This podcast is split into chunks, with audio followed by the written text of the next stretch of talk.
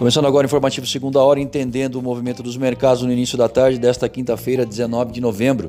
Dow Jones em baixa nos Estados Unidos, 0,47%.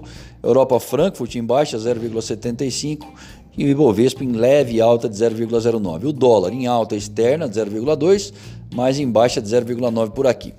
Dessa vez é a AstraZeneca, em parceria com a Universidade de Oxford, relatando que sua vacina produziu forte resposta em adultos mais velhos e que os resultados dos testes devem ser divulgados até o Natal. A Pfizer, a BioNTech e a Moderna já se encontram em estágio avançado de testes com eficácia superior a 90%. Como nós temos observado, é fato que no curto prazo todo esse otimismo sobre as vacinas entra em contraste com o aumento das infecções nos Estados Unidos e na Europa, sendo esses os responsáveis por uma recuperação econômica ainda não sustentável. Por exemplo, hoje nos Estados Unidos saíram os pedidos semanais de auxílio-desemprego e subiram em 742 mil na semana que terminou em 14 de novembro. Na semana anterior foram 711 mil pedidos. Com o aumento de novos casos, algumas empresas enfrentam dificuldades, estão fechando suas atividades, desencadeando demissões e dificultando a recuperação do mercado de trabalho no país. Outra notícia que vem de lá é que a região da Filadélfia registrou desaceleração nas condições de negócios a 26,3 pontos de 32,3 em outubro, mas ainda assim acima da expectativa aproximada de 22. Não à toa, as autoridades do Federal Reserve já acenam para mais estímulos, a saber aí o Barking da unidade de Richmond e o Williams de Nova York.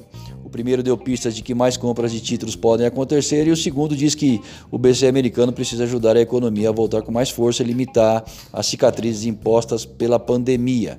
O Banco Central Europeu, por sua vez, que enfrenta um impasse pontual para destravar recursos para a região que sofre os impactos das novas infecções, também se mostra favorável a mais compras de títulos e empréstimos mais baratos para bancos, entre outras medidas. Segundo o diretor regional da OMS hoje de manhã, para a região né, da zona do euro, lockdowns são evitáveis caso o uso da máscara atingir aí 95%, sendo uma medida a ser feita em último caso. Domesticamente, a agência de classificação de risco Fitch Ratings reafirmou a nota de crédito soberano do Brasil BB-, com perspectiva negativa mas chamou a atenção para os riscos fiscais do país em um ambiente de incerteza política doméstica e ressurgimento global dessas infecções pelo coronavírus. Eu sou Alessandro Faganello, desejo uma ótima tarde a todos. Espero vocês para abrir o mercado através do boletim Primeiro Minuto, amanhã cedo.